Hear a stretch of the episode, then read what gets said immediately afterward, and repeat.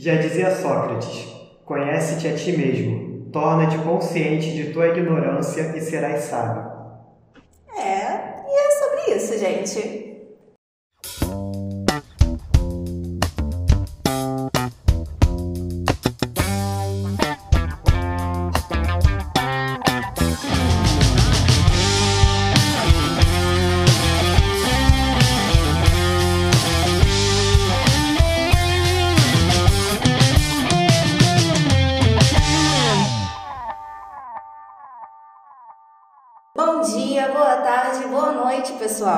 Sejam muito bem-vindos a mais um episódio do podcast Vozes da Multidão.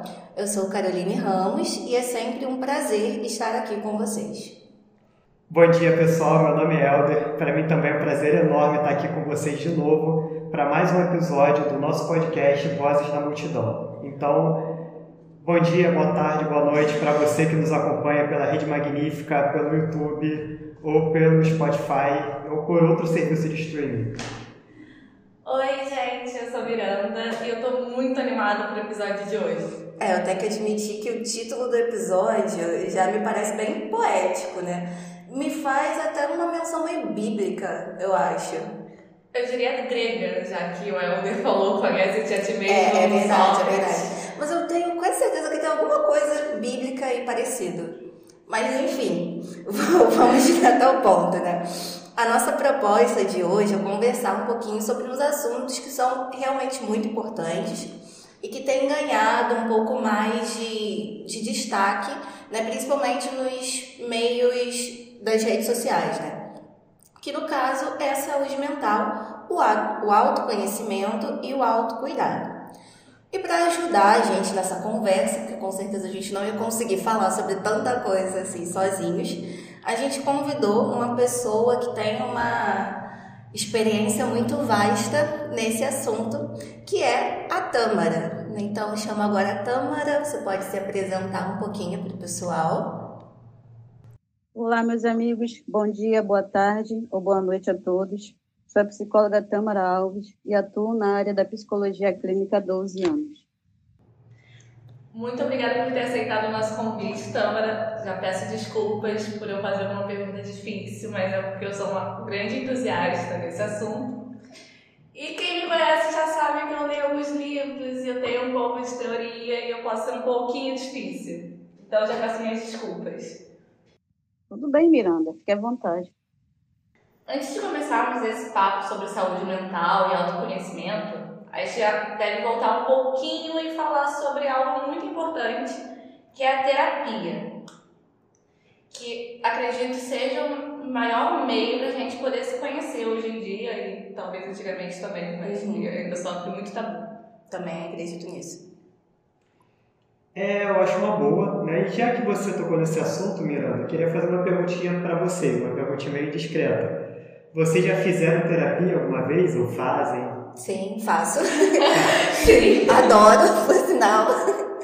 É, eu, eu acredito que a minha psicóloga, sabe que ela é uma pessoa muito iluminada por Deus, ela deve rir muito da, das minhas crises, dos meus surtos, porque são coisas que parecem óbvias, mas eu preciso falar e conversar com ela para poder clarear a minha mente e entender que é uma coisa óbvia, é, sabe? É, não é nem conversar com ela, é levar umas bicudas. Ah, é verdade. ela não gosta, ela não gosta que eu fale essa palavra bicudas, mas ela dá, sabe? Tem gente que não gosta desse estilo de, de, de terapia, mas eu acho que funciona muito para mim, né? Quando você fala e a pessoa te, te responde de alguma forma e faz você perceber alguma coisa que você não estava percebendo, sabe?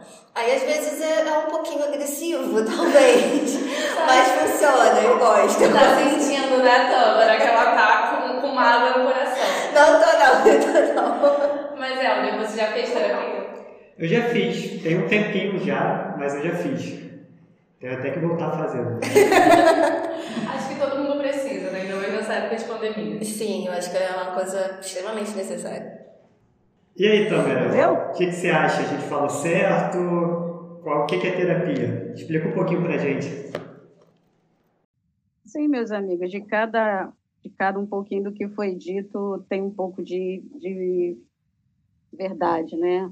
A terapia é um, conjunto né, de práticas terapêuticas e que nós vamos utilizando para poder auxiliar o paciente da melhor maneira possível a lidar com o seu sofrimento, daquilo que incomoda, que aflige, que causa angústia. É, descobertas de questões emocionais que até então não se tinham conhecimento, né? Às vezes fica tudo muito na superfície, um determinado assunto, uma determinada questão, mas na verdade permeia toda a, a, a parte da vida dele, né? Não só naquele foco. Então a terapia é, traz essa clareza daquilo que verdadeiramente é, está acontecendo na vida da pessoa como um todo. Muito bom. Assim, eu comentei aqui rapidinho, né, que a, a, a minha psicóloga, ela sempre dá uma, uma resposta de acordo com as coisas que eu vou falando. Sendo que eu sei, assim, por alto, que tem outros tipos de terapia também, né? Que às vezes a pessoa só fala e, e o psicólogo escuta.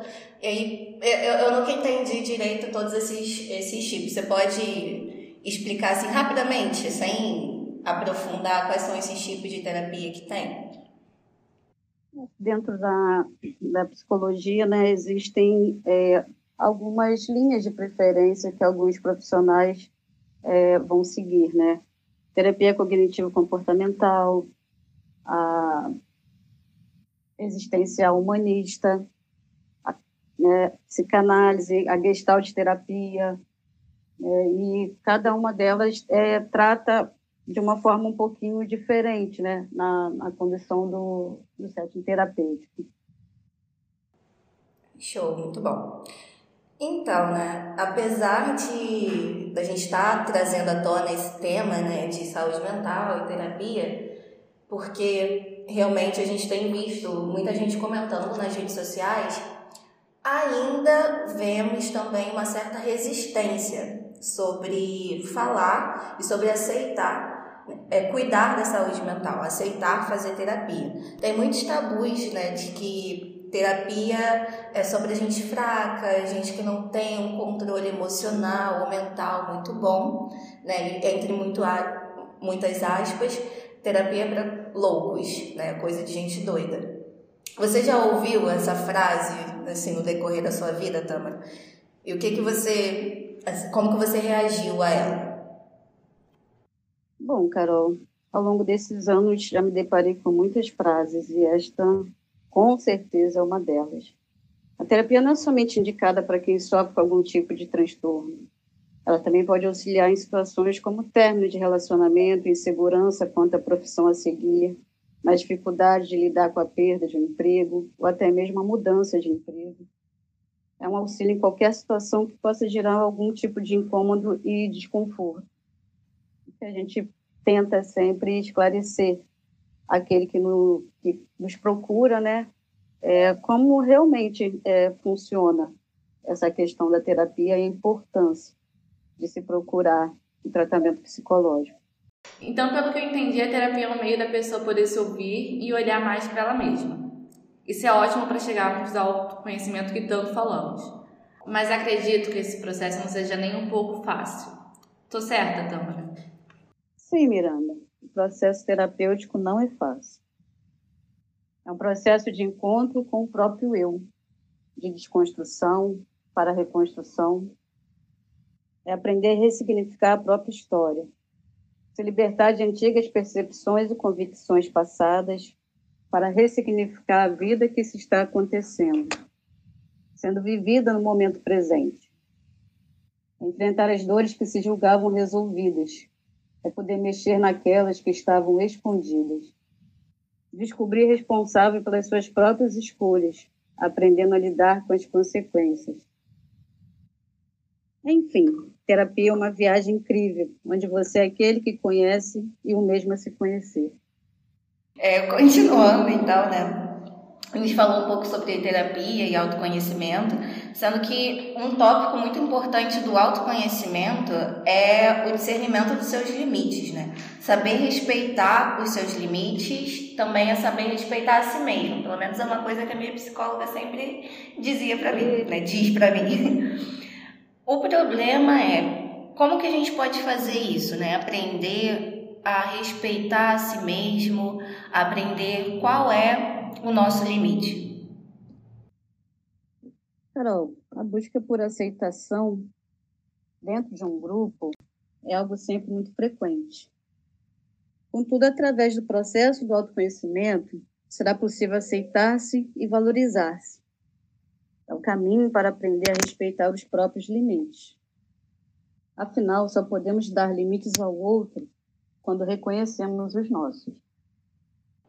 Muito bom. Estou gostando, né, de verdade dessa conversa. Acho que quem não conhece, né, a terapia, nunca fez, tem as suas dúvidas, vai conseguir assim sanar e também deixar aí um pinguinho de curiosidade para poder procurar, né, e, e conhecer mais. Sim, eu acho interessante também como às vezes a gente tem a impressão de que a gente se conhece bem, né? Afinal, a gente está com a gente, estamos conosco mesmo o tempo inteiro, então era de imaginar que a gente se conhecesse muito bem, mas na prática não é bem assim, né? Sim, tem muita coisa dentro da nossa mente que tá ali, a gente sabe que tá ali, mas a gente escolhe não ver, né? Escolhe esconder e não prestar tanta atenção. Não, tem coisa que a gente sequer sabe que está ali. Isso é verdade. Que é a parte do inconsciente, que o meu tão amado Jung fala de uma forma tão bela.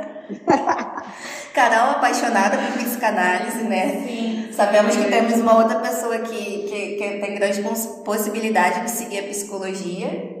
Minha psicóloga estava falando comigo esses dias sobre isso, que eu devia chegar nessa área, gente. Eu concordo, eu concordo. Uma segunda faculdade, a gente pode pensar nisso no futuro, pessoal. Vou virar terapeuta, psicanalista. Mas então, gente, antes da gente ir para o nosso segundo bloco, o que, que você trouxe pra gente hoje, Miranda? A música que eu trouxe hoje, ela não é brasileira, então eu precisei trazer alguma tradução, porque eu não poderia cantar em coreano. Ela é Persona, do BTS. Começa assim. Quem sou eu? É uma pergunta que tive toda a minha vida. A pergunta para a qual eu provavelmente não vou encontrar uma resposta em toda a minha vida. Se tivesse uma resposta com poucas palavras, então Deus não teria criado todas essas belezas variadas. Gente, que profundo. Eu acho ela belíssima. Arrasou. Uhum. Tem a aprovação da Tâmara, então. É. É bom. Agora eu fico imaginando como é que são essas palavras em coreano, vou ter que pesquisar depois. Pesquisar, fica aí, Você gente. quer que eu, interprete? Não, porque nosso coreano não. não é muito bom.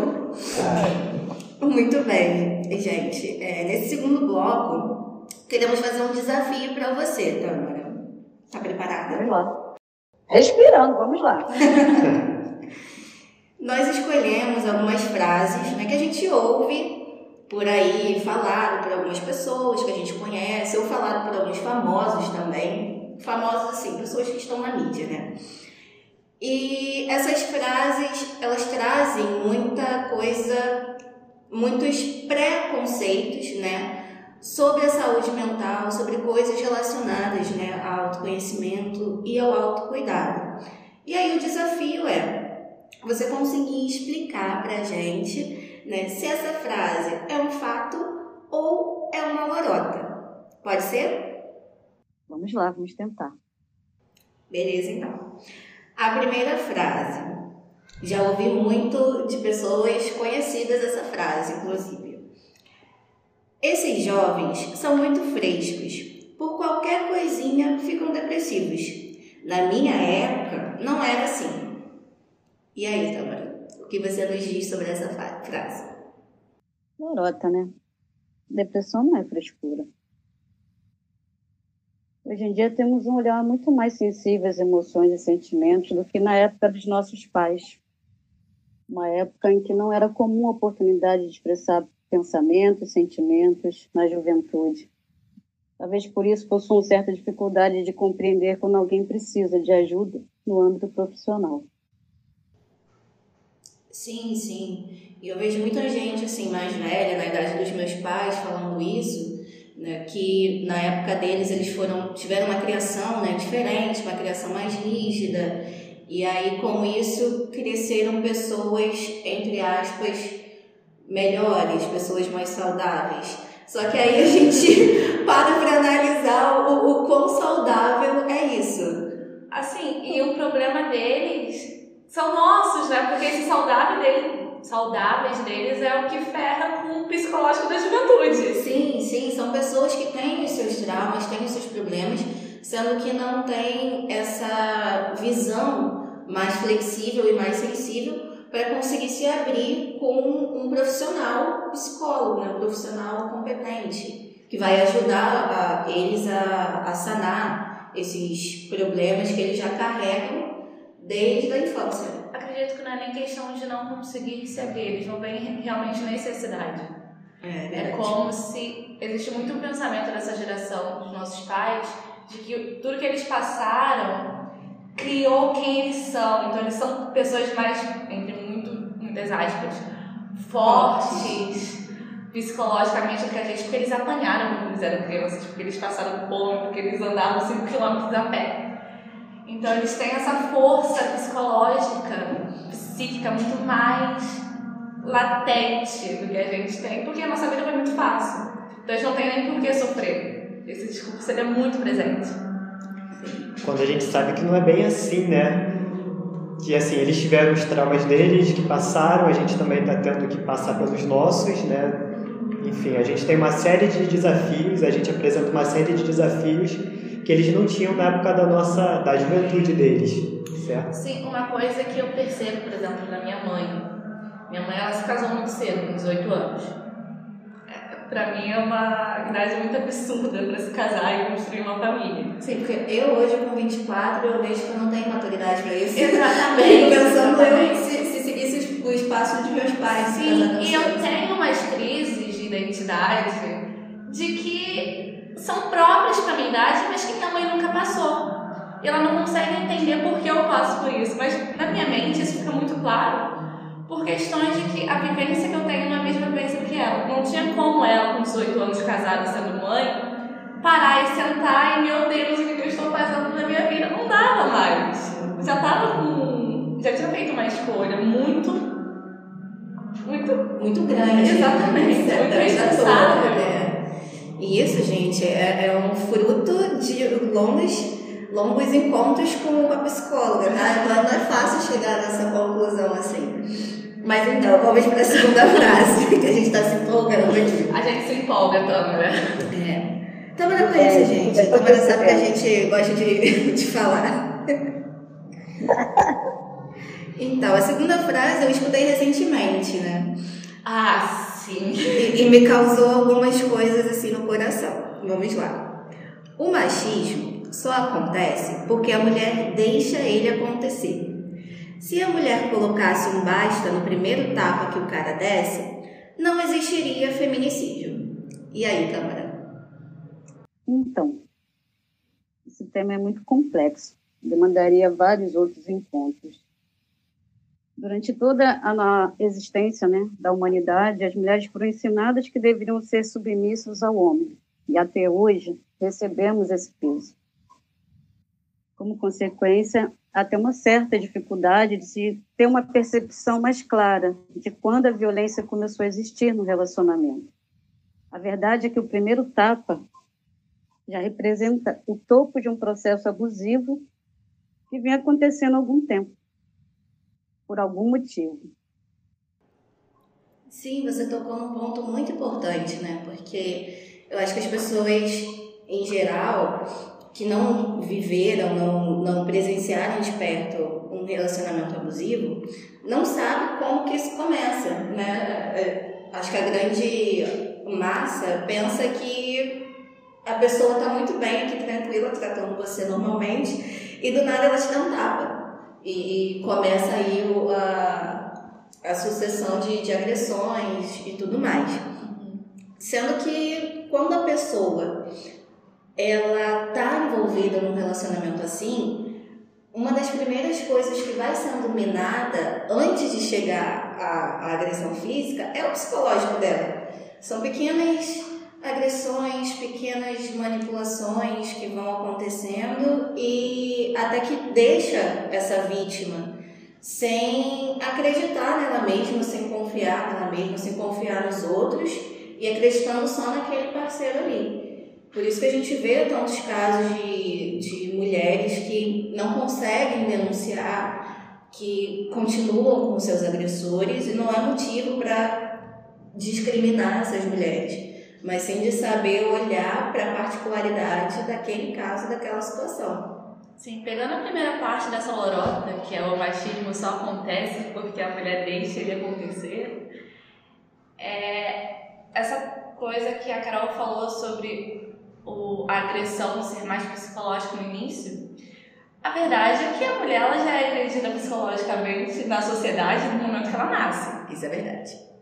Então é natural não deveria ser, mas é natural que a mulher ela já esteja numa posição de submissão desde muito cedo, em que ela é acostumada a ficar em silêncio, a, respeitar, a não fazer aquilo que meninos fazem, porque a gente é menina e a gente não pode. E então é uma vida de muitas microagressões que vão dominando a personalidade, a liberdade, e o psicológico da mulher até chegar um ponto em que ela vai entrar num relacionamento com um homem e não vai nem perceber essas microagressões que ela também vai receber até chegar um tapa. Exatamente. E aí cai naquela naquela velha velho dilema, né? Ah, foi só um tapa, não vai acontecer de novo porque ele pediu desculpas. Ai, sabe o que eu acho ainda pior do que isso? É, não, ele só é ciumento porque ele te ama. Ai, isso é péssimo, gente. É medo de perder. Perder você. Enfim, isso também são conclusões que a gente chega depois de muitos anos de terapia. E literatura. É verdade, é verdade. Então, vamos para a próxima frase agora. O filho começa a ficar assim, meio gayzinho. Leva um couro, ele muda o comportamento dele. Tá certo? E aí, Tamara, tá certo? Ó, homofobia e processo de aceitação familiar são temas muito polêmicos. Mas com certeza não é através da agressão, da humilhação que se deve proceder. Uhum, isso cai na, no que a gente falou na primeira frase, né? Da, de como que antigamente as pessoas estavam acostumadas a apanharem e tudo mais, elas levam essa questão de bater nos filhos como uma questão normal da educação, né? como se aquela surra que você dá na criança vai resolver todos os problemas.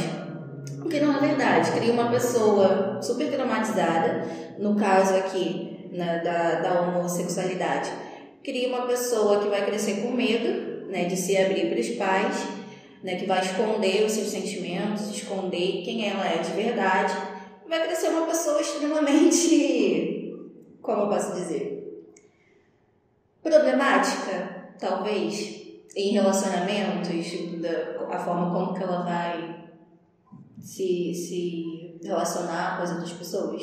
O que, vocês acham, Helder e Miranda? Eu acho que essa questão de bater no filho, achar que está educando, não leva a muita coisa, né? Você acaba criando uma pessoa que não vai, vai deixar de falar sobre os seus problemas, não vai ter tanta confiança assim nos seus pais, e aí os pais de repente vão achar que estão educando o filho, quando na verdade ele só vai ter mais medo e dificuldade de conversar sobre determinados assuntos com seus pais. Sim, e é totalmente absurdo pensar que bater vai solucionar alguma coisa. Principalmente em casos de orientação sexual. Você não vai bater no seu filho que é gay e do nada vai pensar, ai não, agora eu sou hétero. Não faz lógica. Não, não, não faz lógica nenhuma. E até a questão de que hoje em dia se fala muito que nos dias de hoje tem muitos gays, você não pode olhar pra lá, tem Sempre teve. Sempre teve. Na só época de Jesus tinha. Só que era escondido. Sim. A nossa próxima sentença. As pessoas que se matam são fracas. Isso é muita falta de Deus. E aí, Tâmara? O que você nos diz sobre isso? E aí, né? E aí? Bom, É, o suicídio é considerado pela OMS caso de saúde pública. Envolve diversos fatores pessoais, sociais, ambientais, culturais, psicológicos. A depressão é uma das causas principais de suicídio. Depressão não é fraqueza. Depressão não é falta de Deus. É interessante isso que você falou, porque ainda é muito tabu essa questão da depressão. De que quando a pessoa se mata, ela não pensa nas outras pessoas, ela é uma pessoa fraca, ela é uma pessoa que não tem amor a Deus. E, na verdade, tem muitas outras coisas por trás desse ato de se matar, que envolve um psicológico afetado, talvez muitos traumas, muitas agressões, que a sociedade não vê e só julga. A gente tem até hoje em dia campanhas né, que falam sobre essa prevenção ao suicídio, sobre você dar mais atenção a isso. A gente tem aí o setembro amarelo, sendo que o problema é que a gente só fala né, sobre essa questão do suicídio durante o setembro amarelo. O resto do ano. o resto do ano esquece. esquece e, e as pessoas continuam aí sofrendo psicologicamente, continuam se matando, né? Ou continuam se machucando a ponto de ir parar em hospitais e tudo mais. E isso compromete muito, né? Não só a vida dela, mas das pessoas no, no entorno. Então, saber entender que a depressão é uma doença, que a pessoa está em sofrimento, é muito importante, é o primeiro passo né, para conseguir ajudar aquela pessoa que está ali sofrendo. Exatamente, a depressão é uma doença e quem está pensando em suicídio tem que procurar e conseguir ajuda, né? Existe tratamento, existem formas de aprender a lidar com essa situação e a gente precisa entender que realmente não é fraqueza, é um problema, é uma doença que requer determinados cuidados, certo? Isso aí. Então vamos para a nossa última sentença de hoje, né? Para dar um descanso para a Tâmara também. é, todos precisam de terapia, porque nossas vidas são permeadas por traumas individuais que deixam marcas em nossa psique. E aí, Tâmara? Fato, né? Então, acho que de todas as sentenças aqui, a gente, pode, é a gente pode concluir que essa aqui é verdadeira e as outras são todas lorotas, né? Ah, mas deixa eu, deixa eu dar minha resposta, né? Dar uma explicação sobre isso, vai. Então, vamos lá. A terapia, ela tem um valor imensurável na vida de um ser humano. Uma das formas de autocuidado. Ah, Através dela, é possível aprender a não se permitir mais ser controlado pelos fatos do passado, que possam ainda estar interferindo e causando prejuízo no hoje, na vida presente. A possibilidade de poder aprender a enxergar a vida por um ângulo ou um ponto de vista diferente. É aquilo que eu sempre costumo colocar. Né?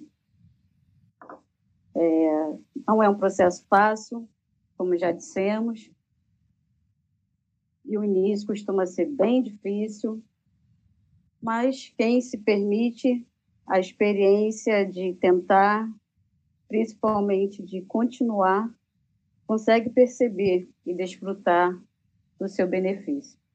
Tâmara, eu vou te fazer uma pergunta que não tá no roteiro. Eu só quero perguntar o que essas frases que foram lorotas, qual é o peso que ela pode ter na vida de quem escuta?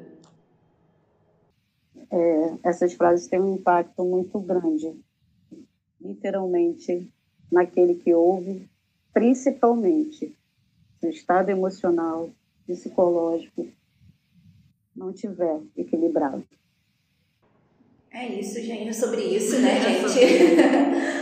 É, encerrando né, o nosso episódio de hoje, eu queria te agradecer mais uma vez, Tamara. Muito obrigada por ter aceitado esse convite. Eu sei que a gente só te mete em furada para estar falando e tudo mais. Já não é a primeira vez. Não, não. Mas fico muito feliz por você né, ter aceitado e estar ajudando a gente com esse projeto aí.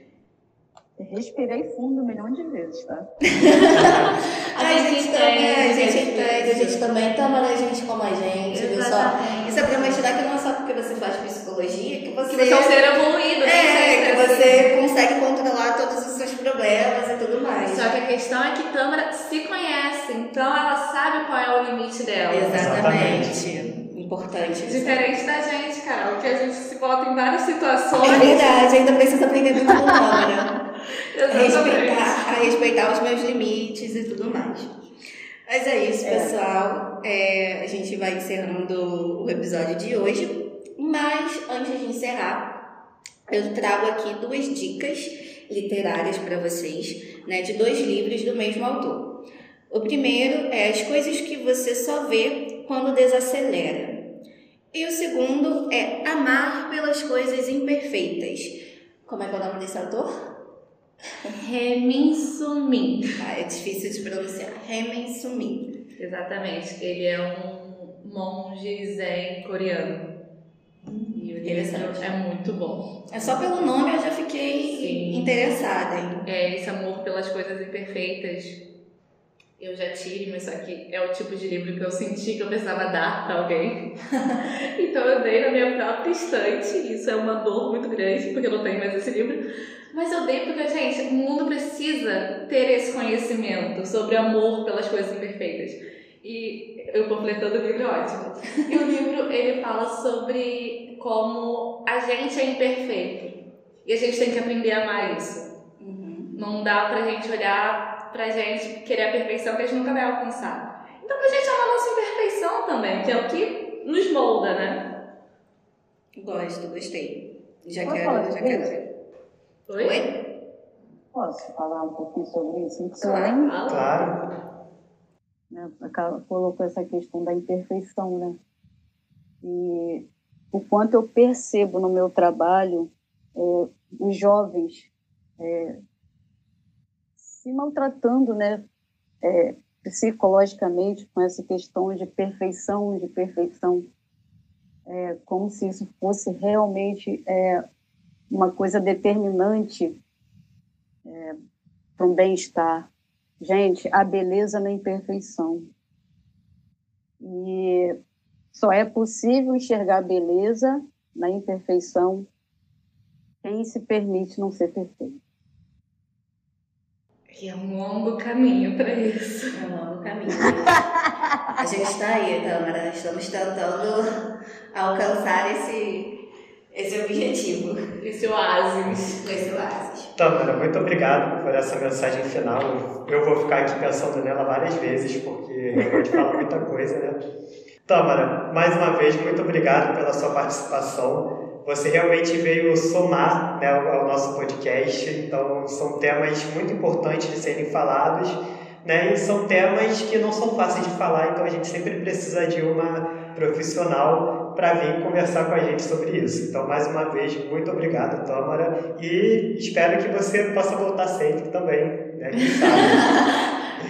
Eu, quero, eu agradeço né, a, a oportunidade e o convite. Essa dupla dinâmica é terrível. Elas sabem com, como eu sou, pelo menos nessas, situações, mas elas insistem. Então, né, mas como eu sempre coloco e vou colocar sempre, se eu digo para os meus pacientes que é necessário enfrentar seus desafios, eu não podia deixar de estar aqui enfrentando o meu desafio, meu próprio desafio. Eu é que agradeço, tá bom? Muito obrigada. É. E acabou de, de dedurar a gente como paciente. a gente escondeu isso A gente escolheu o episódio inteiro. E lembrando, né, para você que nos ouve, que o podcast Vozes da Multidão ele é exibido em primeira mão aos domingos apenas na Rede Magnífica, redemagnificat.com.br, aos domingos após a missa de 10h30 da manhã, então logo após a missa, podcast Vozes da Multidão em primeira mão. E na quinta-feira, o mesmo episódio é liberado no YouTube, no canal da Rede Magnífica e no e nos serviços de streaming, no Spotify e em diversos outros.